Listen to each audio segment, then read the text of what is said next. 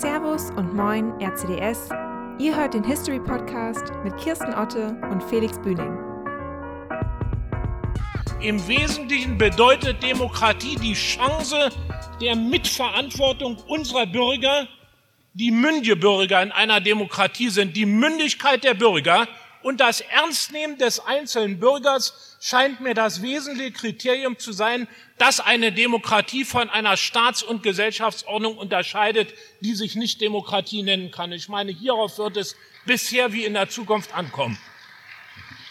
Servus und moin RCDS, herzlich willkommen zur RCDS History. Mein Name ist Felix Bühning und ich freue mich, dass ich jetzt wieder am Mikrofon sein kann. In den letzten Wochen war doch einiges zu tun bei mir in der Examensvorbereitung sowie in Projekten ähm, sodass ich ja, die History ein bisschen habe schleifen lassen. Aber heute, da freue ich mich auf diese Folge ganz besonders, denn einerseits haben wir einen ja, Kooperationspartner gewinnen können, und zwar die Konrad-Adenauer-Stiftung, die uns mit ein paar Audioclips versorgt hat. Das ist natürlich für uns als Low-Budget-Projekt äh, immer sehr, sehr wichtig. Äh, dass wir dann zum Beispiel auch auf so urheberrechtlich geschütztes Material zurückgreifen können. Und jetzt kommt es nämlich auch zum Thema. Ähm, wir werden uns heute mit Ernst Bender befassen, Professor Dr. Ernst Bender, späterer Präsident des Bundesverfassungsgerichtes und Gründungsmitglied des RCDS, ähm, wird heute ja, Gegenstand dieser Folge sein und wir werden seine politische Karriere und seinen juristischen Lebensweg hier ein wenig nachzeichnen. Der Berliner Bender aus einer alten Familie in der relativ jungen alten Hauptstadt stammend, wurde vom Kriege gerade noch soeben mitgenommen. Er hat die Teilung Berlins als Student an der nach Ostberlin geratenen Universität schmerzhaft erlebt. Er fand auf diese Weise zur Politik. Freie Universität Berlin, CDU Hochschulgruppe, Junge Union. Der Rechtsanwalt Bender wurde in das Berliner Abgeordnetenhaus gewählt und er kam schon 1957, gerade 32 Jahre alt, in den Bundestag. Man wurde aufmerksam auf ihn, als er bei der ersten Verjährungsdebatte 1965 eine Rede hielt, die sich dadurch auszeichnete, dass sie von der Meinung seiner Fraktion abwich. Ein einprägsamer Vorgang. Als er 1971 Verfassungsgerichtspräsident wurde, suchte er nach einem neuen Stil, nicht immer erfolgreich. Als Delegierter seiner Partei im Gericht hat sich Präsident Bender nie empfunden. Das informationelle Selbstbestimmungsrecht aus Anlass der unter seiner Mitwirkung angehaltenen Volkszählung 1983 zu etablieren, lag dem Großstadtliberalen und Advokaten Bender am Herzen. Darüber, wie er das Gleichgewicht zwischen harter Arbeit, reiner Rechtsprechung und Rücksicht auf die Politik gewahrt habe, gehen die Urteile noch auseinander. Ernst Bender, der an diesem Dienstag 60 Jahre alt wird, wird das Ergebnis in ironisch gelassener Weise abwarten Ihr habt es in dem Einspieler schon gehört, das war ein Zeitungsartikel aus der Frankfurter Allgemeinen Zeitung von 1985. Ähm, Ernst Bender wurde 1925 in Berlin geboren. Er war Sohn eines Siemens-Ingenieurs und sein Großvater war Jude, sodass seine Familie von den Nazis bedrängt wurde. Ernst Bender war nicht in der Hitlerjugend, er war engagierter Protestant, zumindest nach seiner Selbstbeschreibung, und er machte 1943 sein Abitur am Kant-Gymnasium in Berlin-Spandau. Ja, damit begann seine akademische Laufbahn, äh, aber sie wurde zwischenzeitlich nochmal unterbrochen und zwar und zwar meldet er sich nach seinem Abitur freiwillig zur Marine und war bis 1945 vor Norwegen als Funker in Schnellbootdivision eingesetzt. Später geriet er dann in Kriegsgefangenschaft und kehrte dann nach Deutschland zurück. Im zerstörten Berlin arbeitete er zunächst als Bauarbeiter und baute so Teile der Stadt auch wieder auf. Dann begann er sein Studium sein Studium der Rechtswissenschaft, wir haben es schon angesprochen, an der Friedrich-Wilhelms-Universität in Berlin. Das ist die heutige Humboldt-Universität. Nach seiner Aussage gehören Politik und Rechte für ihn zusammen. Er war Mitglied im letzten Freien Studentenrat und damit wollen wir uns einmal einen kurzen Überblick über die Position äh, machen, die Ernst Bender eingenommen hatte. Also, Ernst Bender in seiner Studienzeit war er zunächst Sekretär Vor und Vorsitzender der CDU-Hochschulgruppe an der Berliner Universität. Er war, wie schon gesagt, im Studentenrat 1947. Ab 1950 war er bereits Abgeordneter in der Bezirksordnetenversammlung in Berlin. Da war er auch Fraktionsvorsitzender. 51 dann Vorsitzender der JU Berlin und der CDU-Hochschulgruppe. 51 war er auch Gründer des RCDS. Und dann kam er 1954 ins Berliner Abgeordnetenhaus und 1957 dann relativ jung in den Bundestag. Er arbeitete in dieser Zeit schon als Rechtsanwalt und war dann 1967, also zehn Jahre nach seinem ersten Einzug in den Bundestag, der erste parlamentarische Staatssekretär im Innenministerium. Dieser Posten wurde damals neu geschaffen, heute ist es noch so eine Selbstverständlichkeit. Er wurde dann 1968 Innenminister unter äh, Giesinger und äh, wurde dann 78, hat eine Honorarprofessur in Trier bekommen und wurde dann 73 auch äh, Präsident des Bundesverfassungsgerichts. Später war er dann noch bis 2008 Präsident des, der Landesmedienanstalt. Wie wir also sehen, Ernst Bender hat in seiner langen politischen und wissenschaftlichen Karriere einige Positionen innegehabt und das wollen wir uns mal genauer anschauen. Und wir beginnen natürlich ganz von vorne 1946 mit dem Beginn von Ernst Benders Studium.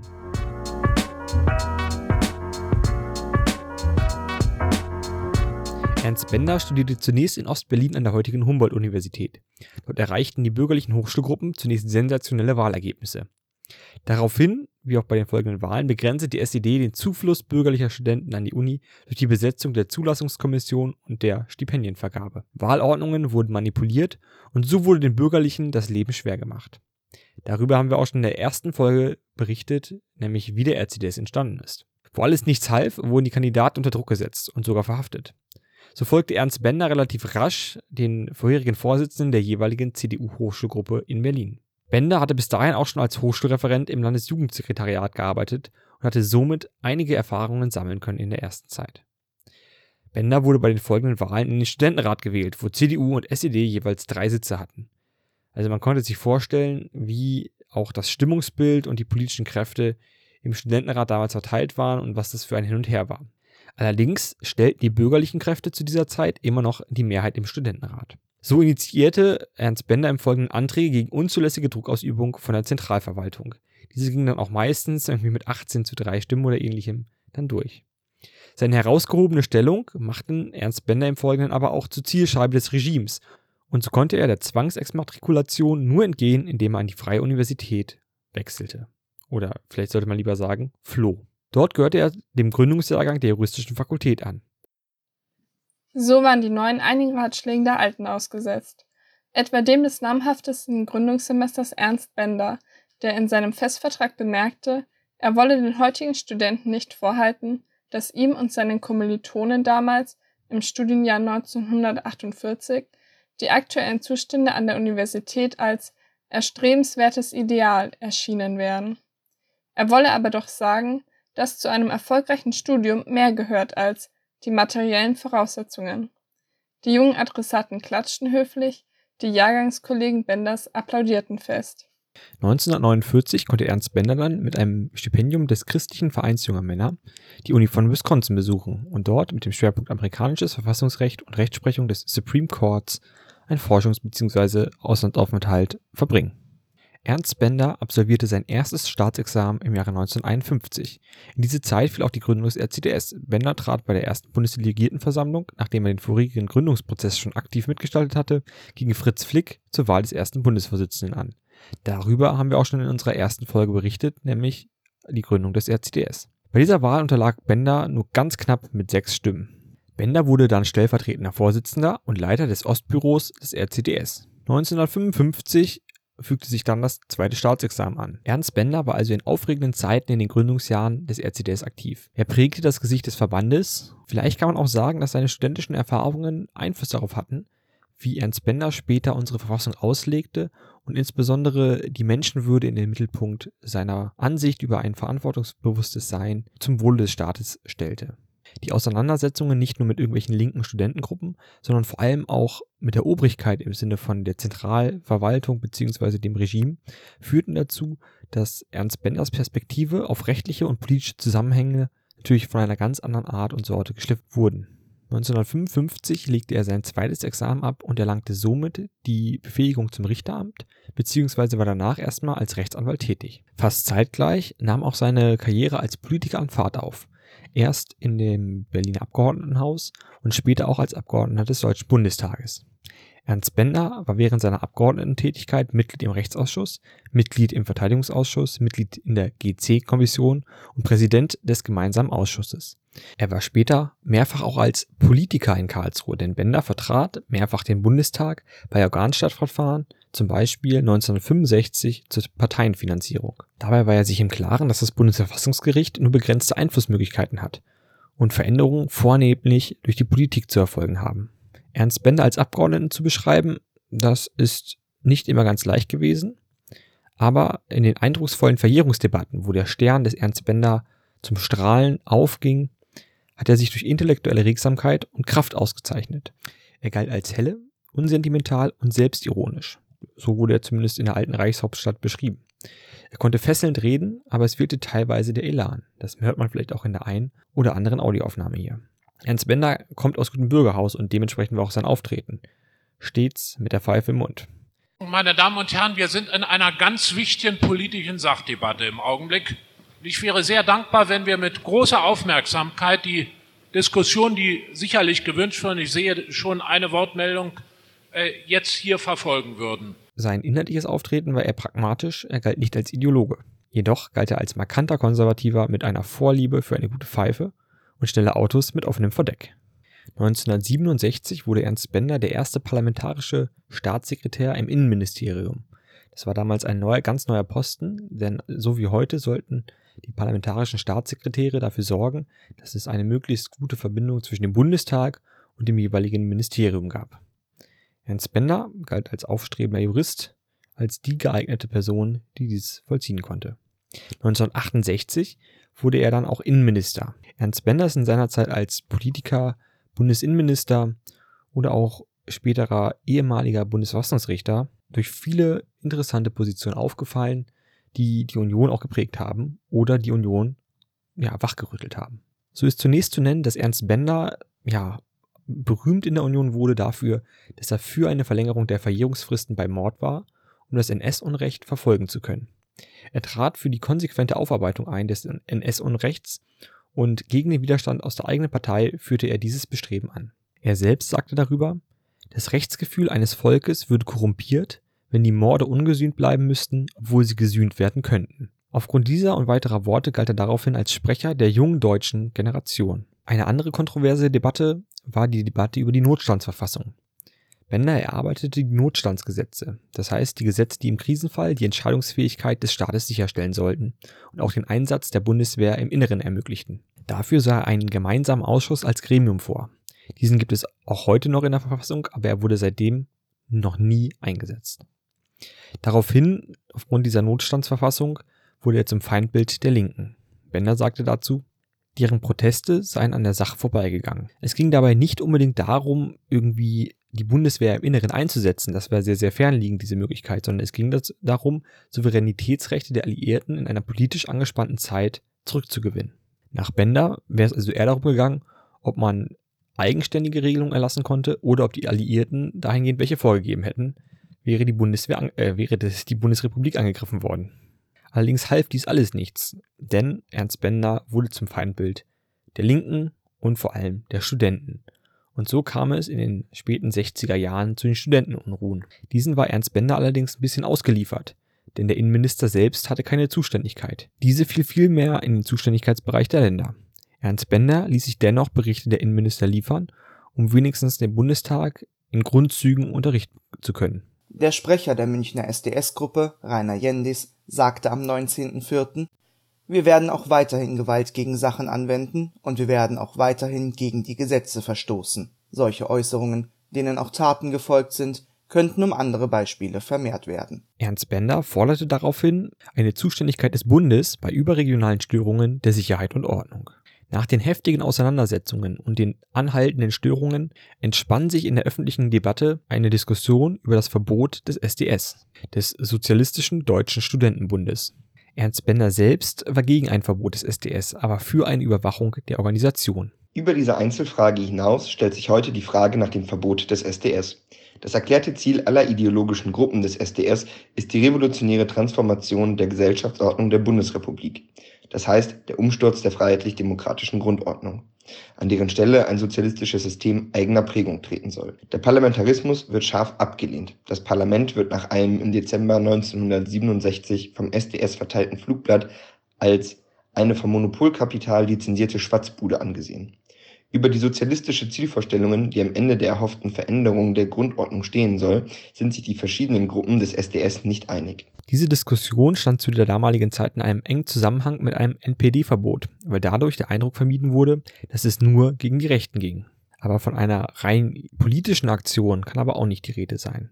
Giesinger bezeichnete die Studentenunruhen als Rebellen ohne Programm.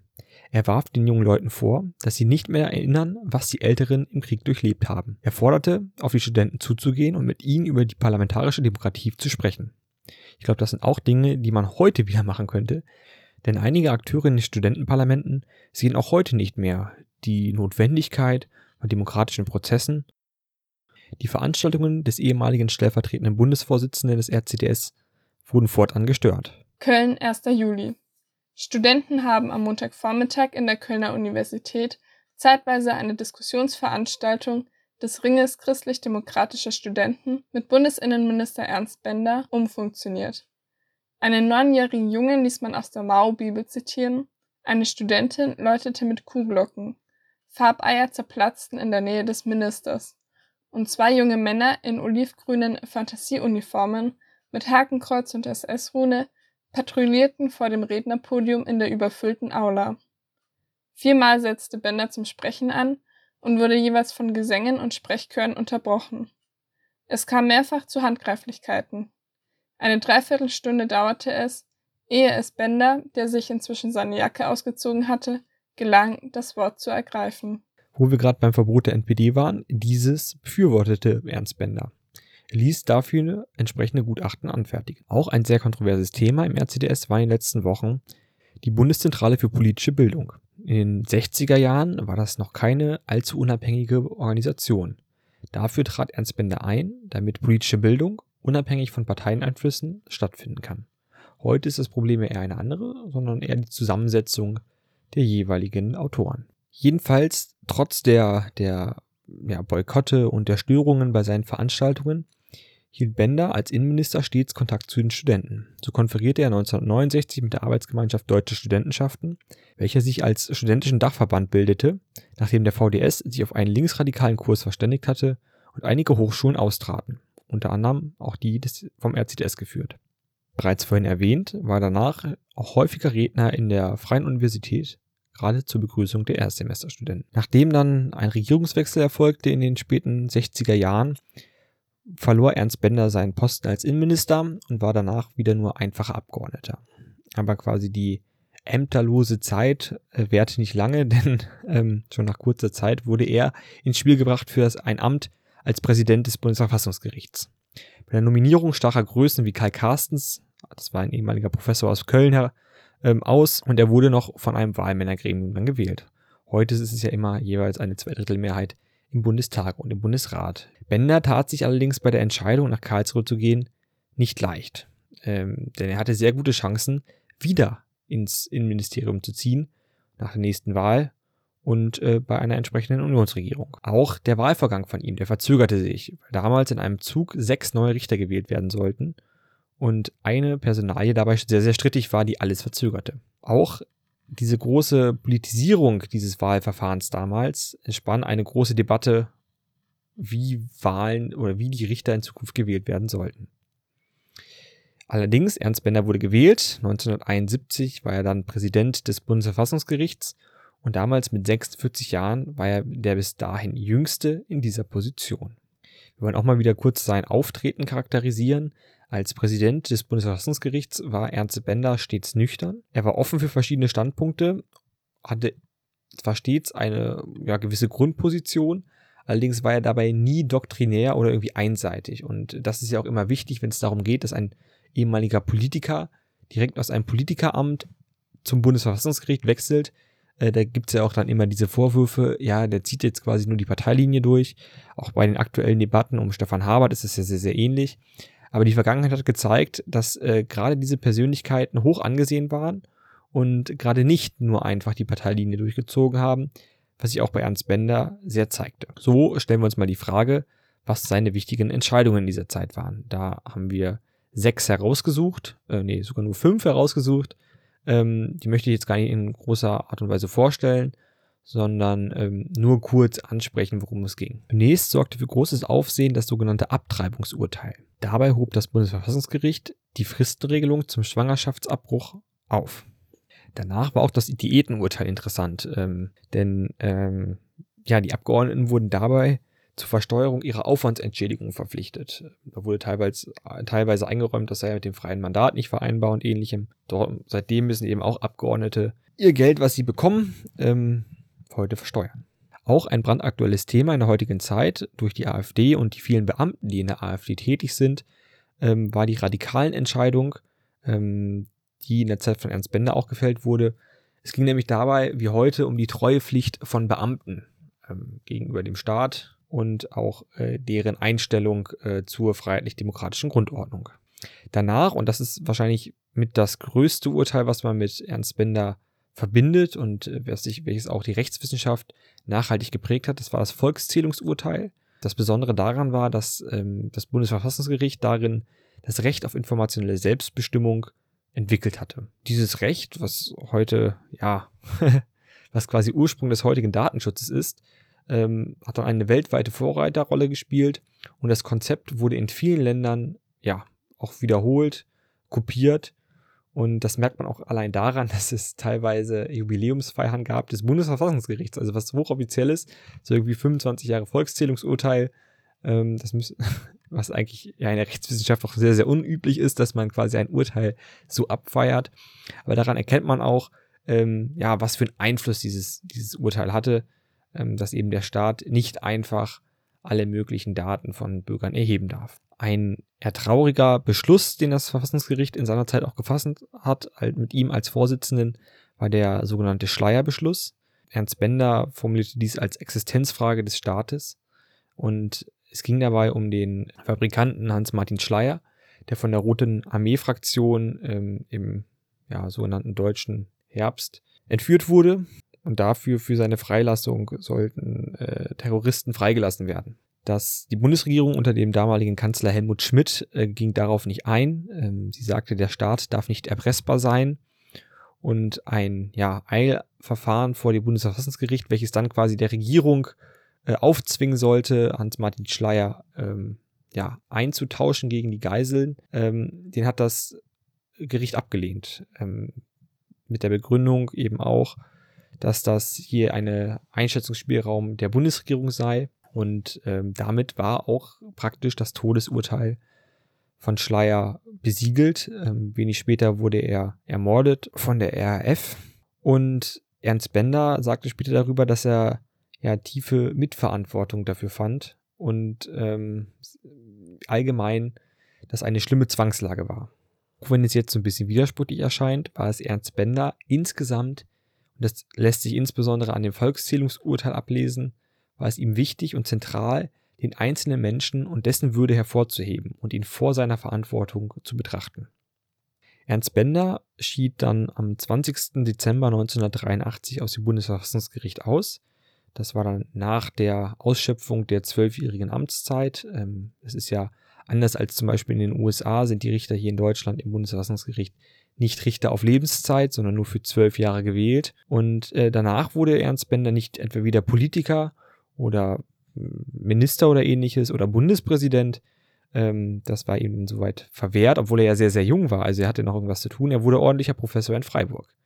Der Schwerpunkt natürlich dann auf dem Verfassungsrecht und ähm, er äußerte sich dann allerdings auch in der Zeit danach äh, häufig politisch und erntete dadurch dann nicht nur positive Rückmeldungen. Aber es ist auch eine allgemeine Frage für den Staat. Welche Rolle soll ein junger ehemaliger Bundesverfassungsgerichtspräsident spielen? Sollte man also in der Zukunft nur darauf achten, dass die Leute, die dann zum Bundesverfassungsgericht kommen, ungefähr 50 Jahre alt sind, vielleicht 53, damit sie dann nach Ende der Amtszeit direkt in die Pension gehen können? Er eckte in der Union an, indem er Artikel 116 Arbeitsförderungsgesetzes für verfassungswidrig hielt. Das allein, das war damals eine Unionsregelung, ähm, war das allerdings noch nicht das Problem, sondern indem man das quasi in einem Gutachten für die SPD-Landesregierung in NRW ausdrückte. Das fanden natürlich nicht alle in der Union gut, aber ähm, ich glaube, das gehört auch dazu, dass man als ähm, ja, Rechtswissenschaftler, als auch immer noch vielleicht in Teilen Politiker nicht nur Meinungen äh, der eigenen Partei vertritt.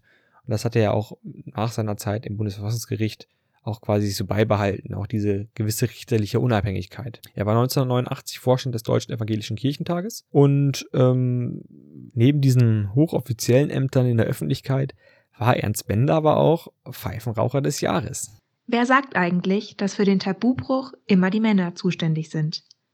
Nehmen wir als Beispiel das Rauchen. Zwar darf man das derzeit in den meisten Lokalen noch, aber beim Essen traut man es sich mit schlechtem Gewissen allenfalls zwischen Hauptgang und Dessert. Es war nach einem Kolloquium zum 80. Geburtstag von Ernst Bender, dem früheren Präsidenten des Bundesverfassungsgerichts, als sich die Gäste aus Justiz und Politik in den aus der Römerzeit stammenden Thermen an runden Tischen zum Abendessen niederließen. Den Gedanken an irgendein Rauchzeichen sah man manchen der Gäste an. Mögen hätten sie schon gewollt, aber dürfen haben sie es sich nicht getraut. Bis diese Dame in ihre Handtasche griff und sich seelenruhig eine Zigarette anzündete. Erst herrschte verblüfftes Schweigen, bis dann einer der Herren nach seiner Pfeife langte und ein anderer nach einem Zigarillo. Von den Damen geleitet, bekannte sich jetzt mancher Mann zu seinem Laster. Dann trat Ernst Bender an den Tisch. Sie rauchen, sagte er, selbst die Pfeife im Mund. Sehen Sie, das haben wir früher in den Beratungen des Gerichts auch getan. Und damals waren die Entscheidungen besser. Dann fügte er hinzu, noch besser. Jetzt lächelten wieder die Damen und dann auch die Herren. Diese Auszeichnung reihte sich in eine ja, Fülle von Auszeichnungen ein. So erhielt er 1969 das Große Verdienstkreuz mit Stern der Bundesrepublik Deutschland, äh, 74 das Großkreuz des Verdienstordens der Italienischen Republik, 75 das große goldene Ehrenzeichen am Bande für Verdienste um die äh, Republik Österreich, ähm, dann 83 das Großkreuz des Verdienstordens der äh, Bundesrepublik Deutschland, 74 eine Ehrendoktorwürde der äh, Universität in Würzburg, 78, wie schon gesagt, war Honorarprofessor in Trier. Und auch der Titel 78 Pfeifenraucher des Jahres war dabei, sowie 87 die Heinz Herbert, der, der Heinz Herbert Curry Preis. 2009, nach Ende einer lang aufregenden Karriere in Gesellschaft, Staat und Politik, verstarb Ernst Bender dann mit 84 Jahren in Karlsruhe. Die Zeit schrieb über ihn, Ihm ist noch nie etwas zugeflogen, keine Position, keine Würde, kein Erfolg. Er ist, ohne Bürokrat zu werden, ein Diener seines Staates geblieben. Leistung und Kenntnisse führten ihn, den Spandauer Bezirksabgeordneten, allmählich nach oben, in das Bonner Regierungsmanagement. Und er läuft auch dort nicht Gefahr, vom Establishment aufgesogen zu werden. Seine Berliner Mentalität, diese Mischung aus Gleichmütigkeit und einer leichten Dosis Schnottrigkeit, macht ihn dagegen gefreit. Wer in dieser Stadt aufgewachsen ist, in wechselvollen Zeiten und sich dort in langen Jahren den nüchternen Sachverstand eines Juristen angeeignet hat, hält nichts von Gefühlswallungen, der lässt sich vom Pragmatismus leiten, von der Einsicht in das, was möglich ist. Dies war zwar kein Rückblick oder kein Nachruf auf ihn, aber meiner Meinung nach beschrieb diese paar Zeilen diesen Typen, diesen ehemaligen RCDSler, Politiker, Innenminister und späteren Präsidenten des Bundesverfassungsgerichts, Professor Dr. Ernst Bender, noch mit am treffendsten. Und ich glaube, es könnte auch Ansporn sein, für viele RCDSler da draußen, ihm nachzueifern und sich so produktiv für unseren Verband und für unser Land einzusetzen.